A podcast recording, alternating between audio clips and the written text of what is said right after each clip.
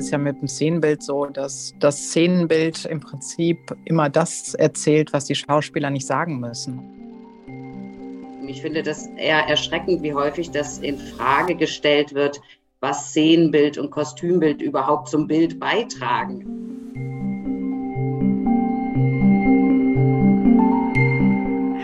Dritte Klappe hier, euer Wissenstransfer-Podcast. Herzlich willkommen zur Februar-Episode. Mein Name ist Judith Koch und heute wollen wir gemeinsam einen Blick auf diejenigen Stoffe werfen, die als Vehikel der Stoffe, und zwar der Geschichten im Film fungieren. Und zwar das Szenen- und Kostümbild. Das, was so herrlich sichtbar und eigentlich beiläufig daherkommt, uns aber sehr sublim so viel erzählt. Zwei, die sich damit ganz besonders gut auskennen, sind heute hier bei mir zu Gast. Zum einen, und sie verwaltet offensichtlich jeden schlaflosen Traum meines fünf- bis sechsjährigen Ichs, nämlich einen riesigen Theaterfundus, genauer gesagt den größten Deutschlands, Theaterkunst. Andrea Peters, herzlich willkommen. Und ich übertreibe nicht, wenn ich sage, sie ist ein Genie ihres Gewerks, nennt sich selbst Filmarchitektin und gemäß dieser handwerklichen Beschreibung hat sie, bevor sie Innenarchitektur und Szenenbild studiert hat, selbst zunächst eine Handwerkslehre gemacht, weil, wie ich einem Interview unlängst entnommen habe, sie zunächst einem Studium aus dem Weg gehen wollte. Darüber reden wir gleich noch. Aber wichtig zu sagen ist, Sie hat mit ihrem Handwerk zahlreiche deutsche und internationale Spielfilme und Serienformate mit ihren Szenenbildern bedacht und eine Reihe deutsche Filmpreise abgeräumt, und zwar für Das Leben der anderen, für Poll, für Who Am I und zuletzt 2020 für Berlin Alexanderplatz. Ich würde sagen, wenn ich mich nicht verrechnet habe, sind das so circa solide fünf Jahresabstände, in denen Silke Buhr ausgezeichnet wurde mit dem Deutschen Filmpreis. Ich bin sehr froh, dass wir Sie heute hier haben. Du bist seit letztem Jahr Professorin an der Filmuni in Szenografie. Versteht sich, ich sage herzlich willkommen, Silke Buhr.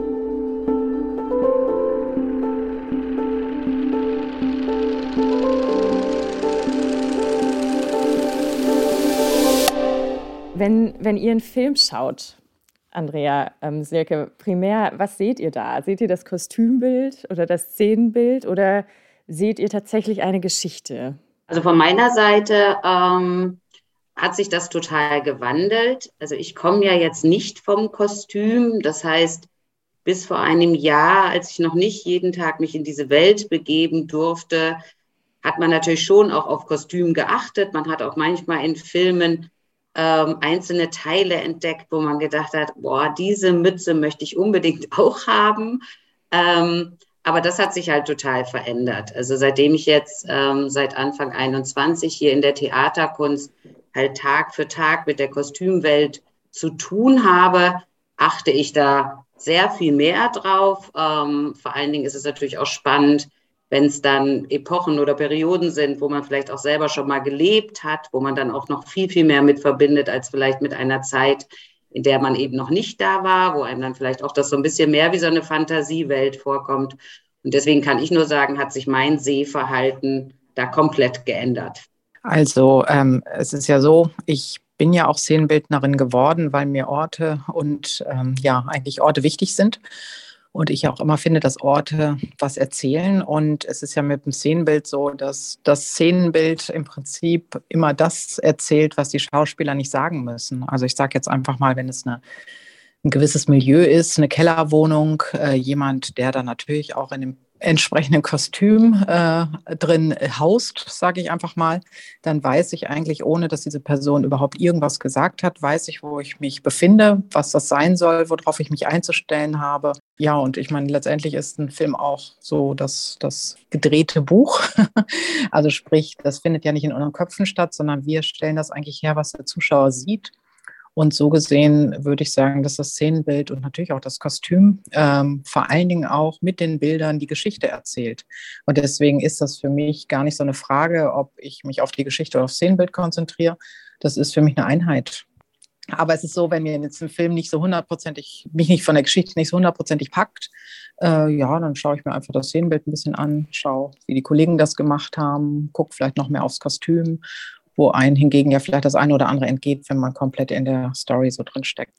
Jetzt nochmal ausgehend davon, du sagtest gerade, das fand ich sehr interessant, das Szenenbild zeigt das, was Schauspieler oder sagt das, was die Schauspieler nicht sagen. Und zugleich hast du es quasi so als Konglomerat, als Zusammenspiel von Szenografie oder Szenenbild ähm, und Kostüm und eben der dramaturgischen Szene ähm, beschrieben. Also hier haben wir so eine gewisse Interaktion eigentlich von deskriptiver und figurativer Ebene. Aber was verbindet die? Also an welchem Moment ergänzen sich Szenenbild, Kostüm und Spiel, abgesehen davon, dass eben alle in einen Raum quasi intervenieren?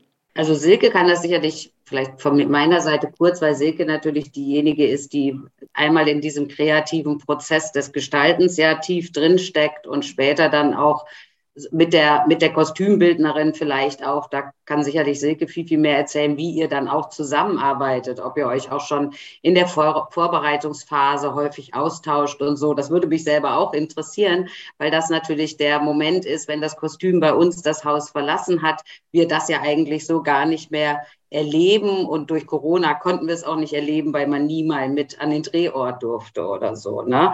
Ähm, was ich eben wirklich ganz, ganz wichtig finde, ist, dass ich denke, dieser, dieser Dreiklang ist halt eigentlich wirklich Gott gegeben. Ich finde das eher erschreckend, wie häufig das in, in Frage gestellt wird, was Szenenbild und Kostümbild überhaupt zum Bild beitragen. Also man, man kann sich das, ich mag das zwar nicht so runterbrechen auf, stellt euch mal vor, alle Zimmer wären leer und die Schauspieler wären alle nackt. Das finde ich ein bisschen zu platt.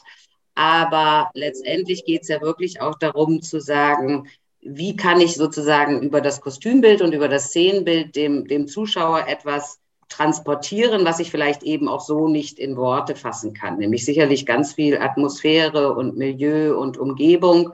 Und das finde ich eben einfach extrem wichtig, weil so wie wir auch am Anfang schon gesagt haben, letztendlich ein gutes Szenenbild und ein, ein gutes Kostümbild rettet vielleicht nicht den Film, aber es kann eben dazu beitragen, dass es ein guter Film wird. Und von daher finde ich diesen, diese Zusammenarbeit letztendlich auch Szenenbild, äh, Kostümbild, Kamera, Regie, die halte ich für, für extremst wichtig.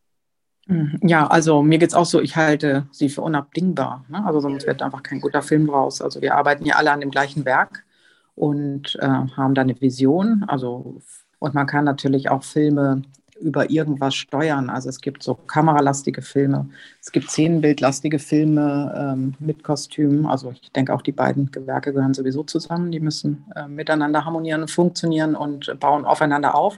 Aber jetzt das berühmte Beispiel Wes Anderson, der äh, steuert seine Filme ja deutlich mehr über Szenenbild, Kostüm als überhaupt über die Story. Interessanterweise. Ne? Auch so mhm. ist da verdeutlicht sehr stark, was Szenenbild kann, also äh, fast die Story erzählen. Also ich sage jetzt Szenen- und Kostümbild. Ne? Wie gesagt, für mich ist es eine Einheit. Also das gehört zusammen, auch wenn es vielleicht zwei verschiedene machen, äh, weil man aus verschiedenen, auch handwerklichen Bereichen kommt. Und natürlich ähm, wird die Figur in erster Linie durch das Kostüm gezeichnet und in zweiter Linie natürlich in ihrem Raum, in, in ihrer Umgebung. Genau, aber das Kostüm ist natürlich die erste Haut. Ne? Mit, und das Szenenbild äh, sind dann die Orte, durch die unsere Figur wandelt und wo wir sie etablieren und zeigen und den Hintergrund zeigen. Und ich gucke jetzt uns so an, jetzt, selbst wenn man so ein bisschen in den Hintergrund guckt, dann sitzt da jemand Kopfhörer, der andere hat ein Bücherregal dahinter. Also man, sowas wird ja natürlich einfach ganz klar miterzählt. Ne? Was ist derjenige, was macht er? Mhm. Und so, ähm, das ist natürlich nicht der Schauspieler, sondern es ist eben diese Figur, die wir erzählen, in seinem Milieu. Und deswegen meine ich, bis dahin hat der Schauspieler unter Umständen noch gar kein Wort gesagt. Und wir wissen trotzdem schon oder haben Gefühl dafür, mit wem wir es eigentlich zu tun haben und was uns gleich erwartet. Ich glaube, du hast ein ganz wichtiges Stichwort gesagt, so dieses, das Kostüm dann jetzt wiederum ist ja im Grunde wirklich seine zweite Haut. Und ähm, das heißt, der Schauspieler muss sich sicherlich extremst wohlfühlen, nicht nur körperlich, sondern auch von der Figur her, von der Identifikation her in dem Kostüm. Aber er muss hm. sich natürlich auch später in den Räumen wohlfühlen oder aber auch eben nicht wohlfühlen, wenn das so dramaturgisch gewollt ist. Aber das finde ich schon oder fand ich vor allen Dingen auch am Anfang so wahnsinnig spannend zu sehen, wie sich eben auch namhafte Schauspieler in dem Moment von allem verändern, von der Haltung, von der Mimik. Ne, die rutschen mit dem Kostüm in die Rolle. Die mhm. sind auf einmal ein anderer Mensch. Und ähm, das ist natürlich das, wo man wirklich sagen muss, das ist dann die Aufgabe der, der Kostümbildnerin und Szenenbildnerin, eben diesen Raum so zu oder das Kostüm oder den Raum so zu gestalten, dass der Schauspieler im Grunde sich wirklich in, auch in seine Rolle begeben kann. Ne? Mhm. Also wenn jetzt ein, ein, Drehbuch äh, quasi dir gegeben wird, Silke, dann stelle ich mir vor, du, du bereitest vielleicht so eine Art Pitch vor und gibst einen Konzeptvorschlag. An welcher Stelle kommt dann das Kostümbild hinzu? Genau, also wir Head of Departments nennen wir uns ja, so die berühmten fünf. Also es ist ja Ton, Kamera, äh, Maske, Kostüm und Szenenbild. Ähm, jetzt kommt noch VFX dazu, aber es ist nochmal ein eigenes Thema inzwischen. Ähm, es ist so, dass wir ja quasi auch gecastet werden wie ein Ensemble. Ne? Also äh, im besten Falle schafft es der Regisseur, Regisseurin und die Produktion so, uns so zusammenzustellen, weil sie sich irgendwas von uns versprechen, vielleicht Referenzfilme, aber auch, dass wir auch untereinander zusammenpassen. Ne? Also das, da gibt es sicher im besten Falle schon eine Vorstellung, warum gerade dieses Team so zusammengecastet wurde, im besten Falle. Mhm. Praxis hat das manchmal auch pragmatische Gründe, aber ich sage, ich spreche jetzt mal so vom Ideal. so, und dann bekomme ich das Drehbuch und äh, mache mir Gedanken und mache einen Pitch, genau wie du sagst, und überlege mir so ein bisschen mit Moods oder so, wie ich mir das Ganze vorstelle. Es ist so, dass in dem Moment für mich das Kostüm, also in diesem Moment, wenn es einfach um diesen Erstkontakt geht, da spielt jetzt ganz praktisch das Kostüm für mich keine Rolle, obwohl ich das eigentlich ein bisschen kurz gedacht finde, wenn ich jetzt die Frage so höre. Aber es ist halt faktisch so, dass ich mir in dem Moment noch keine Gedanken um das Kostüm mache. Ich konzentriere mich quasi auf meinen Teil. Aber im besten Falle sind natürlich, oder im meisten sind natürlich in dem Moods auch Personen drin, weil so Räume ohne Personen machen ja keinen Sinn. Also weder im echten Leben noch, noch im Film ab dem Moment, ähm, wenn ich dann fest im Projekt drin bin und dann gibt es eine Runde und da sitzen dann aber auch alle drin, also natürlich auch Kamera und auch die, die oder der Kostümbildner und Maske. Und dann gibt es eben ein Konzept oder überhaupt mal eine Idee oder einen Austausch. Also im besten Fall ist auch noch der Drehbuchautor, Autorin dabei. Und dann gibt es einen Austausch, wer sieht eigentlich was in dem Film und natürlich, warum hat der oder die Regisseurin uns eigentlich zusammengebracht und was soll der Film am Ende ausdrücken. Aber eigentlich ist es gut, erstmal überhaupt zu sagen, wohin soll hier die Reise gehen? Wer sieht eigentlich was in diesem Film? Und manchmal fällt es einem dann auch sogar in dem Moment noch auf, dass man vielleicht gar nicht so in das Team passt. Und ja, und dann geht man in den Arbeitsmodus. Und dann muss ich ganz ehrlich sagen, sind das tatsächlich fast nur noch Zwiegespräche. Entweder gibt es diese Runden öfter mal, das ist dann löblich, aber meist ähm, nimmt sich natürlich praktisch keiner mehr Zeit dazu, weil der oder die Kostümbildnerin ähm, auch deutlich später kommt als ich. Also ich bin manchmal bei Filmen, bei denen gebaut wird, fünf, sechs Monate vorher da. Und ich glaube, das mhm. Kostümbild, auch wenn es historisch ist, auch lange, aber nicht so lange wie ich. Und was ich mache, ist dann doch nochmal, bevor es dann wirklich losgeht, wirklich eine Sache mit Farben vor allen Dingen oder Oberflächen bei uns umgesetzt wird, schleiche ich eigentlich nochmal durch den Kostümraum und schau mal, was die da so machen. Inzwischen sind alle so gestresst, dass wahrscheinlich für echte Absprachen gar keine Zeit mehr ist. Aber ich habe dann schon das Gefühl, dass ich sage, aha, hier ist alles lila. Moment mal, ups, das haben die sich denn gedacht? Das habe ich mir alles ganz anders vorgestellt und versuche dann nochmal rauszufinden, warum, wieso, weshalb. Also das ist nicht so vorbildlich, aber so ist die Praxis, so läuft das dann äh, genau. Aber ich kenne natürlich auch inzwischen sehr, sehr viele Kostümbildner, mit denen ich schon oft gearbeitet habe und treffe dann manchmal oder sehr oft auch die gleichen wieder. Und, äh, und dann gibt es natürlich einfach kurze Wege. Genau, was ich natürlich immer mache, ist, ähm, ich, ich versuche die ganzen Motivfotos abzulegen und auch zu die Entwürfe, dass das Kostümbild daran kann. Also wahrscheinlich ist das mehr die Reihenfolge, dass die dann mal gucken, was wir eigentlich so im Vorfeld beschlossen haben, weil es sind ja auch lange Prozesse. Wir sind ewig mhm. auf Motivtour und und und. Da kann das Kostümbild überall gar nicht mit. Da haben die gar keine Zeit, das macht gar keinen Sinn. Aber dann schauen die einfach die Ergebnisse an von den Motiven und können sich schon ein bisschen denken, wohin die Reise geht. Ja, und dann äh, nehme ich mich aber möglichst ein bisschen zurück und warte mal, bis das, die Hauptkostüme wirklich fertig entworfen sind, weil ich dann ja doch denke, dass wir dann schon in zweiter Reihe kommen. Also vorne steht der Schauspieler mit dem Kostüm mhm.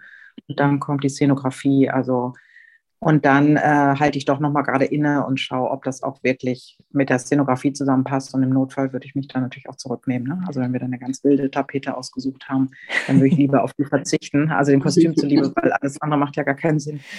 Ja, das ist ganz erstaunlich, äh, dass du sagst, dass gar nicht zusammen quasi abgesprochen wird. Ich denke gerade an diese Rolle des äh, Reinhold in seiner Wohnung, äh, also auch mit seiner Statur und seinem zwielichtigen Wesen ähm, in Berlin Alexanderplatz, für den du 2020 ja ähm, einen deutschen Filmpreis bekommen hast. Da, da kam es mir vor, als wäre das eigentlich eine sehr, sehr schlau durchdachte Einheit. So diese staubige, etwas ja, pelzige Atmosphäre in seiner Wohnung. Also das hätte ich niemals gedacht, dass das tatsächlich gar nicht gemeinsam sozusagen sich überlicht wird. Dazu muss ich noch mal gerade sagen, also das war anders in dem Falle, weil das war das letzte Motiv des Filmes und bis dahin habe ich natürlich den Reinhold total studiert. Also äh, wie er spielt in seinem Kostüm und genau, es war das absolut letzte Motiv und da war es eben natürlich anders. Ich habe den schon lange beobachtet und ich habe mich selber die ganze Zeit gefragt, wie kann dieser Mensch wohnen? Also irgendwie auch schwierig, so eine Figur. Äh, und den habe ich sehr, sehr lange beobachtet, um dann sozusagen zuzuschlagen ne? und zu versuchen. Also das war dann auch vielleicht mehr äh, Intuition als wirkliches Konzept, weil wir den Film schon gemeinsam so, so weit getrieben haben. Da habe ich Glück gehabt. Wenn das das erste Motiv gewesen wäre, wäre es wahrscheinlich deutlich schwieriger geworden. Aber du hast ihn sehr gut nach Hause gebracht, würde ich sagen. Andrea, mich interessiert natürlich auch, wo, in, in welchen Momenten du quasi mitsprichst. Also sagen wir es mal so, ähm, also so wie Silke es beschrieben hat, kommen wir entweder an der einen oder anderen Stelle ins Spiel. Entweder dieser, diese Pitch-Phase, da kommen natürlich Kostümbildnerinnen auf uns zu weil, wenn ich da richtig informiert bin, auch Silke, mit dem Pitch gibt ihr oft auch schon ein Budget ab. Also ne, es, da gibt es manchmal schon einen ganz kurzen Kontakt mit den Kostümbildnerinnen, weil sie einfach zum einen natürlich Volumen abfragen wollen, wie sind wir aufgestellt, um einschätzen zu können, können sie es mit der Theaterkunst machen, können sie, müssen sie noch woanders hin, was können sie mit uns machen, was machen sie vielleicht aber auch mit anderen. Ähm, um dann eben irgendwann und sich wieder bei uns zu melden. Und das ist dann dieser zweite Moment der Begegnung, um uns entweder mitzuteilen, hey, sorry, ich habe das Job leider nicht gekriegt oder ich habe ihn aber auch abgesagt, weil sie es für die Hälfte machen sollten oder für ein Drittel und gesagt haben, das kann man nicht leisten. Aber im, im besten Fall rufen sie natürlich irgendwann an und sagen, so, ich mache jetzt das Kostümbild und dann kommen wir ins Spiel. Aber wirklich wirklich als Dienstleister. Also klar, hier im, im Fundus arbeiten ausschließlich Fachkräfte, die kommen auch alle aus dem Kostümbereich, sind Gewandmeisterinnen, haben teilweise Geschichte oder Kunstgeschichte studiert und stehen den Kundinnen natürlich jederzeit beratend zur Seite. Häufig ist es gar nicht nötig, weil, weil viele ähm, unserer Kundin, ich meine, die Theaterkunst ist 115 Jahre alt und ich behaupte jetzt nicht, dass es Kundinnen gibt, die genauso alt sind, aber es gibt eben viele Kundinnen, die die, die sind hier so viel länger als wir alle zusammen sozusagen und die kennen wirklich jedes einzelne Teil und, und machen sich dann manchmal auch alleine auf die Reise durch den Fundus. Das andere ist halt eben, wenn Kostümbildnerinnen zum ersten Mal hier sind oder wenn es eben auch Abschlussfilme sind von Hochschulen oder so, wo man mhm. einfach merkt, die brauchen noch viel, viel mehr Betreuung, weil das auch vielleicht das erste Mal ist, dass sie jetzt auch was Historisches machen. Das haben wir natürlich auch manchmal, wo wir dann zur Seite stehen oder wenn es natürlich auch Projekte aus dem Ausland sind, die dann aber wieder irgendwas drehen, wie Deutschland 1970 oder so, man dann schon auch immer mit denen auch in die Recherche geht und sie unterstützt. Aber es ist halt wirklich so, dass der reine, sage ich mal, das Gestalten des Kostümbilds, das ist, ist die Kostümbildnerin, das sind nicht wir. Ne? Ja. Wie seid ihr denn jeweils dazu gekommen? Silke, ich ähm, fand ganz interessant, du hast mal in einem Interview gesagt, dass du dich selbst als Filmarchitektin ähm, verstehst und hast auch gesagt, dass du erst, ähm, also du hast tatsächlich eine Schreinerlehre zu, zuerst gemacht, um Zitat, erstmal einem Studium oder der theoretischen, einem, einem Studium erstmal aus dem, aus dem Weg zu gehen. Ähm, ich fand das sehr, sehr spannend, dass du tatsächlich das so übers Handwerk quasi siehst, deinen dein Job. Mhm, ja, das ist eigentlich ganz interessant. Jetzt habe ich, jetzt bin ich ja sogar schon als Professorin an der Filmhochschule, also dafür, dass ich nie an die Uni wollte. Würde ich auch sagen. Das ist eigentlich ganz lustig, genau.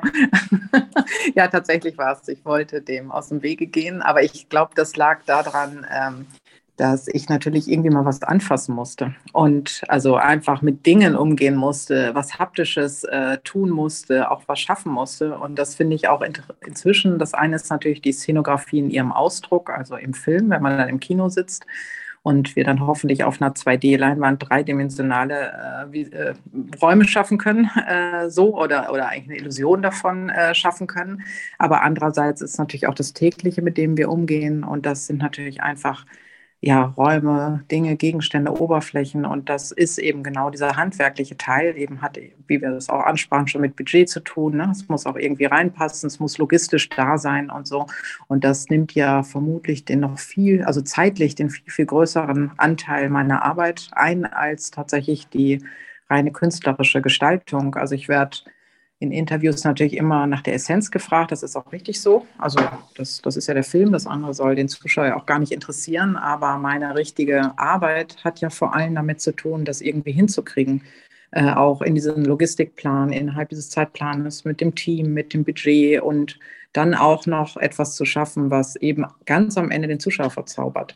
Und ich glaube, das macht es eigentlich aus. Also dieses Verknüpfen von all diesen Fähigkeiten. Und ich, wenn man das jetzt so sieht, sieht die Ausbildung ziemlich stringent aus. Aber ehrlich gesagt war das immer so eine kleine Flucht. Das hatte ich ja, glaube ich, auch in dem Interview gesagt. Mhm. Das eine vor dem anderen. Aber rückblickend muss ich sagen, irgendwie, man kann alles zusammenknüpfen. Es passt alles zusammen in diesen Beruf Szenografie rein. Also ich habe dann da auch wirklich meinen Traumberuf gefunden über diese, dieses Hin- und Herschlingern. Und mein Fazit, was ich daraus ziehe, ob das nun so stimmt oder nicht, aber man kann irgendwie alles gebrauchen im Leben was man so macht. Und am Ende wird ein Schuh raus. Man weiß nur einfach noch gar nicht, wo es immer so hinführt.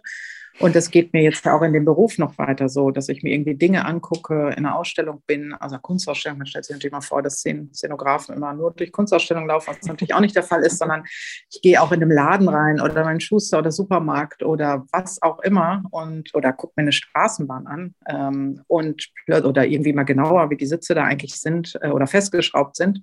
Und plötzlich kann ich das halt anwenden im Beruf. Das, das finde ich immer super. Also es ist nichts verloren. Ne? Ja. Und das macht für mich auch ganz doll den Zauber dieses Berufs genau aus. Also nicht nur das Ergebnis. Ich, ich bin wirklich beeindruckt und kann wirklich vor, vor Menschen wie Silke und vor den Kostümbildern da wirklich nur meinen Hut ziehen, ähm, weil ich habe ja den Vorteil, ich muss ja sozusagen, ich mache auch vieles, was ihr macht, nur ohne, dass ich nebenbei kreativ sein muss. Also ich muss nicht nebenbei ein Kostümbild oder ein Szenenbild machen, sondern ähm, da ich ja letztendlich wirklich in die Theaterkunst äh, gekommen bin, mit einer ganz klaren Aufgabe, nämlich der Geschäftsführung und gar nicht mit dem Anspruch, jetzt an meine Person zu sagen, ich bin jetzt diejenige, die kreativ mit den Kundinnen arbeitet. Schon natürlich auf der logistischen und administrativen und kaufmännischen Seite. Aber niemand erwartet letztendlich, also auch unsere Kundin nicht von mir, dass ich den jetzt, ich bin froh, wenn ich, also man hat mir jetzt gerade noch wieder hier so ein Zettel hingehängt, damit ich das mit Barock und Renaissance und Pipapo, das immer noch nebenbei lerne ich ja auch noch immer extremst viel. ähm, glaube auch, dass ich mittlerweile sehr viel auseinanderhalten kann in den einzelnen Epochen, aber trotzdem ist es bei mir natürlich ganz anders als Silke. Das ist natürlich toll, sich jetzt in, in so einem Umfeld zu bewegen, ähm, auch in einem sehr weiblichen Umfeld, was ich sehr genieße, weil ich vorher immer viele Jahre wirklich in einer fast einer Männerwelt gearbeitet habe. Ich genieße das extremst und umgeben zu sein von genau diesem, von dieser Kreativität, aber auch diesem Pragmatismus, das finde ich extrem sympathisch und, und deswegen bin ich auch so gerne hier. Kann man sagen, dass es das weibliche Berufe sind? Hm. Also bei uns ist es so, als ich angefangen habe, war, waren es also ähm, fast nur Männer. Ne? Also da war ich, äh, gehörte ich zu den jungen weiblichen Nachwuchs. Also schon mit mir äh, Frauen, aber über mir, sag ich mal, also die, die guten Jobs hatten, die Älteren, waren eigentlich fast nur Männer. Das habe ich noch erlebt. Und dann hat sich das mit meiner Generation gewandelt. Und laut pro Quote soll es ja bei den Szenenbildnern 50-50 äh, tatsächlich sein, paritätisch, mehr oder weniger. Mhm. Es ist nur so, dass der Nachwuchs, zumindest an den Hochschulen, ganz deutlich weiblich ist. Also wir sind froh, wenn wir männliche Bewerber haben. Also es sind zwar immer zwei, drei gute dabei, tatsächlich auch in jedem Studiengang. Aber äh, also die, die Mehrheit auch der Bewerber ist ganz klar weiblich inzwischen. Ich weiß nicht, es hat sich total gewandelt zum, vom absoluten Männerberuf in meine, also ich selber habe das noch miterlebt, wie sich das verwandelt hat vom absoluten Männerberuf in einen eher weiblich geprägten Beruf. Aber was interessant ist, dass die großen Projekte eigentlich immer noch komplett in männlicher Hand sind. Das sind ja auch, also im Beruf muss man auch nicht studieren. Es gibt viele Wege, wie man da hinkommt. Ne? Also der ist ja nicht geschützt. Mhm. Man muss nicht Szenografie studieren, sondern man kann auch auf anderen Wegen oder direkt durch die Architektur oder auch durch den praktischen Weg dahin kommen. Und die interessanten großen Projekte mit den großen Budgets äh, sind nach wie vor männlich geprägt. Ich würde jetzt sagen zu 90 Prozent. Und meine äh, Konkurrenz ist eigentlich fast immer männlich, also meine persönliche, ne? Mhm. also um die ich angefragt werde, also größtenteils. Ähm, und das ist eigentlich ein bisschen schade. Ich weiß nicht, wie es jetzt äh, nach mir ist. Also die Leute, die jetzt vielleicht 10, 20 Jahre jünger sind. Es kommen viele tolle und starke Frauen nach, aber natürlich auch, weil es eben mehr Studierende sind, ne, weibliche. Mhm. Und mal gucken, wie das so ist oder wie sich das entwickelt. Aber so im Augenblick bin ich noch nicht so ganz zufrieden, ähm, wie das mhm. so verteilt ist. Ne? Also die Low-Budget-Filme werden eher von zehn Bildnerinnen gemacht, wahrscheinlich. Ähm, auch die niedrig budgetierteren Sachen und auch sehr viel Fernsehen. Hat natürlich auch damit zu tun, dass die Projekte nicht so lang sind. Und gerade wenn man Kinder haben möchte, dann, und das Problem haben wir jetzt auch oder habe ich auch, wenn ich für eine Serie angefragt werde, dann äh, werde ich heute für eine Serie angefragt, die vielleicht nächsten Monat anfängt oder übernächsten Monat, je nachdem, wie kurzfristig man angefragt wird. Ähm, und dann bin ich, da muss ich mich quasi für ein ganzes Jahr entscheiden und fast ohne Urlaub, muss man sagen. Ne? Das ist dann ja kein mhm. normaler Job. Aber da gibt es jetzt ja kein System, was irgendwie der Familie angepasst wäre. Also da ja. wird sich mhm. sicher in Zukunft auch noch was tun müssen. Ja, aber ja. so sieht das aus. Wenn wir jetzt schon bei Rollenbildern sind, mich interessiert der Umgang quasi mit aktuell gesellschaftlichen Themen in Filmen durch das Szenenbild und die die Kostüme, die ja eigentlich so beiläufig daherkommen und so viel doch erzählen. Wenn wir jetzt gerade auf Historienfilme oder Serien schauen, ähm, da ist es ja so, Silke, du hast ähm, äh, Szenenbilder gemacht für viele verschiedene historische Filme, unter anderem das Leben der anderen. Und an Andrea, ihr habt zuletzt ausgestattet äh, Spencer, die Biografie von äh, Princess Diana, aber jetzt auch ganz aktuell Eldorado KDW von Julia von Heinz. Bringen solche historischen Produktionen besondere Herausforderungen mit sich und wie kann man aus dem historisch spezifischen Kontext gefallen für heute noch Botschaften übermitteln über Szenenbild und Kostüm. Ja, genau. Also ich weiß, wenn ich an historischen Filmen arbeite oder mich auch mit Kostümen über historische Filme auseinandersetze und seltsamerweise kommt man da sich dann doch wieder näher, was eigentlich ein bisschen dem widerspricht, was ich jetzt sagen möchte. ich finde es nicht so wichtig, dass ein Film, ob der historisch ist oder nicht, sondern ähm, jeder Film hat ja eine Aussage, eine Geschichte, die er transportieren will und einen Look. Und natürlich kann auch ein Film in der Vergangenheit spielen und trotzdem müssen wir uns entscheiden, was ist die Aussage von dem Film, wen wir und wir erzählen. Und ich finde es auch schon wichtig, dass es nicht historisch falsch ist. Ne? Also das finde ich dann schon schwierig. Also ne, es soll schon gut recherchiert sein, passend sein und es soll jetzt in unserem Fall technische Geräte, die äh, geben, die es auch nur bis zu dem Zeitpunkt gegeben hat, bis zu den 60er, 70ern oder so und nicht dann nur plötzlich, dass da Handys auftauchen und so, das ist irritierend, seitdem das hat Konzept, okay, da kann man sich dann auch wieder drauf einigen, ne? also das ist dann eine größere Sache, aber im Prinzip soll das schon alles aus meiner Sicht theoretisch so möglich gewesen sein. Aber faktisch geben wir dem Film ja genauso einen Look wie einem Film, der hier und heute spielt. Und wenn man jetzt zum Beispiel Berlin-Alexanderplatz nimmt, der spielt hier und heute, aber der Film hat ja ganz starken Look und eine, also ein Aussehen von äh, Kamera, Kostüm, Szenenbild, der, der von uns eben so behauptet und gelenkt wird. Also kein Mensch wohnt so wie mhm. Reinhold muss ja auch nicht. So Reinhold wohnt ja so. Ne? Also, und das soll natürlich alles immer irgendwie äh, so wirken, dass es sein könnte, wenn man in einer guten Geschichte drin ist. Aber es soll natürlich auch nicht so wirken, dass es wirklich so ist, weil die Realität sieht dann ja doch oft anders aus als das, was wir in den Stories so erzählen. Und das macht, bringt uns ja ins Kino. Deswegen wollen wir da ja hin, um da eben auch eine andere Perspektive zu sehen und vor allen Dingen auch in den Räumen und Kostümen den Charakter unterstrichen zu sehen und nicht äh, so genau ist es oder so genau ist es nicht so, ne? mhm. ne? sondern wir geben dem ja eine, eine, höhere Metaebene eigentlich mit, mit unseren Gewerken mit. Genau, und äh, ich meine, dass ich auch ähm, Filme so angehe, die hier und heute spielen, die sollen eigentlich einen Look haben. Und äh, Filme, die in der Historie spielen, die setzen wir eigentlich in die Historie. Und jetzt ist es so, dass ausgerechnet diesen Film Das Leben der anderen, der dann eigentlich ein Low-Budget-Film war, wirklich, also ein ganz, also es war der Abschlussfilm von Florian Henkel von Donnersmarck und hatte wirklich wenig Geld und wir haben da eigentlich jetzt mal losgelegt, muss ich einfach sagen. Also ich selber habe auch keinen Osthintergrund. Das heißt, ich habe es wie immer gemacht, ich habe recherchiert, geguckt, mit Leuten geredet, mir ein Gefühl verschafft und dann haben wir es irgendwie umgesetzt. Natürlich haben wir auch hier versucht, historisch möglichst richtig zu sein, um niemanden auf die Füße zu treten. Ich glaube, man findet da auch jetzt, hoffe ich, also vom Szenenbild weiß ich zu wissen, kaum Fehler drin. Ähm, also wir haben das, glaube ich, dann schon ganz äh, historisch richtig gemacht und äh, der Zeit entsprechend. Und trotzdem hat dieser Film einen starken Look. Und der ging dann durch diesen Oscar-Gewinn natürlich in die Welt. Der Film wird ja auch heute noch geguckt. Mhm. Und das Interessante ist, dass jetzt eigentlich andersrum, da es die DDR ja nicht mehr gibt, äh, viele denken, dass die DDR so ausgesehen hat, was natürlich mhm. genauso Quatsch ist, wie das heute aussieht, wie bei Berlin-Alexanderplatz. Ne? Warum auch? Ne? Also das war ja auch nicht die Idee von uns, sondern wir brauchten eigentlich diesen Hintergrund und diese Umgebung. Und wenn man jetzt auch mal an die Stasi-Jacke von Ulrich Mühe denkt, ähm, das, das war schon alles so ganz richtig gemacht, auch, auch im Kostüm und so hätte es sein können. Aber es das heißt natürlich nicht, dass alle Stasi-Leute jetzt in so einer Jacke rumgelaufen sind, ne? sondern das ist ja eine, ein Kostüm für diese Figur gewesen speziell und das betrifft natürlich auch die ganze Szenografie.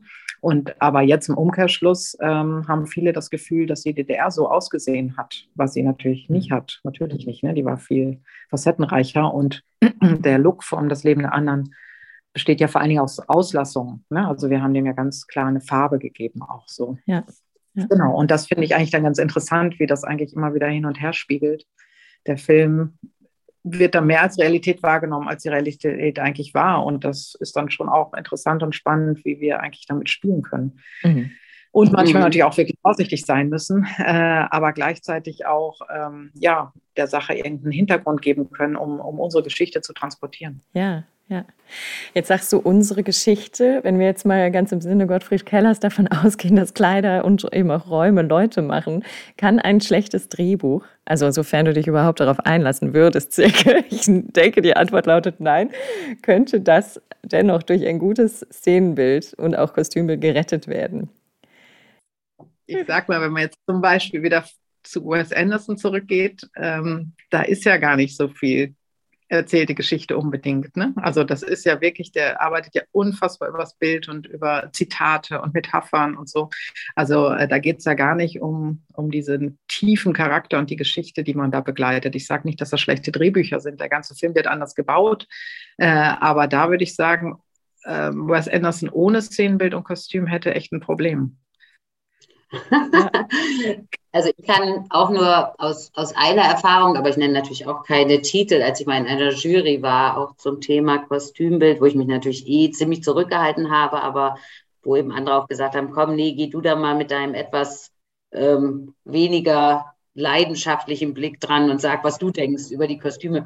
Und da gab es wirklich ein Film oder Serie, wo ich auch wirklich die Kostümbildnerin extrem gern mag und auch die Kostüme toll fand, aber ich fand die Serie so furchtbar. Ich konnte mir das nicht angucken.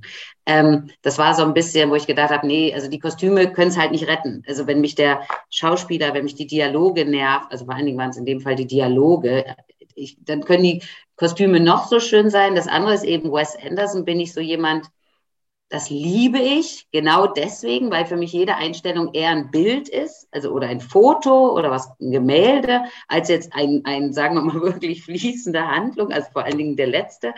Ähm, das liebe ich wiederum, aber weil's, vielleicht, weil es da dann auch eben so ein bisschen penetriert wird und man, man dann auch anders guckt und auf andere Dinge achtet. Ähm, aber, aber klar, ich denke, das haben wir jetzt auch oft gesagt, das, das, ein Film ist am Ende ein Gemeinschaftswerk.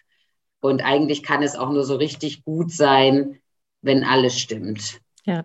Ich würde als letztes noch, ich meine, wir sind natürlich hier an der Filmuni und hier kann man den Masterstudiengang Szenografie schon erwähnt mit dem Schwerpunkt ähm, Production Design studieren. Silke, was rätst du Studieninteressierten?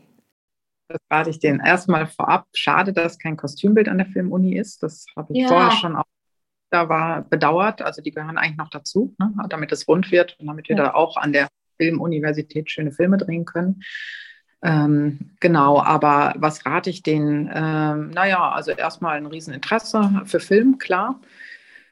Und letztendlich auch, dass sie sich vielleicht vorher den, das Filmgeschäft überhaupt mal angucken, ob das was für sie ist. Also wir haben jetzt auch, ähm, ich arbeite ja parallel noch in Filmproduktionen und nehme da auch immer Praktikanten und da kann ich nur dringend zu raten, dass man einfach überhaupt mal diese Abläufe kennenlernt, ob man daran Spaß hat, weil das ist ja schon ein ganz spezieller Beruf. Also ich finde ihn toll, dass man da so projektgebunden volle Kanne reinhaut und dann auch wieder frei hat so diesen Rhythmus, aber das muss man auch mögen. Ne? So, mhm. und da muss man auch ein sein. Und da muss man auch vor Ort mal schauen, welcher Beruf passt da eigentlich zu einem. Da gibt es ja ganz mhm. viele ne, im Beruf und alle arbeiten am selben Werk, aber die funktionieren ja alle ganz anders, die Berufe.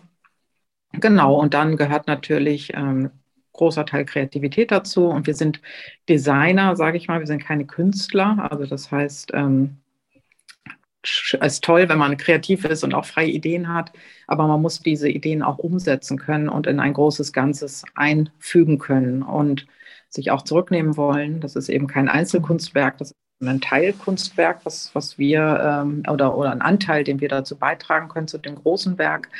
Teamgeist, ähm, ja, also das ist, glaube ich, ganz, ganz wichtig, dass man sozial ist und auch Lust hat, zusammenzuarbeiten und dann vielleicht auch nicht immer ganz vorne zu stehen.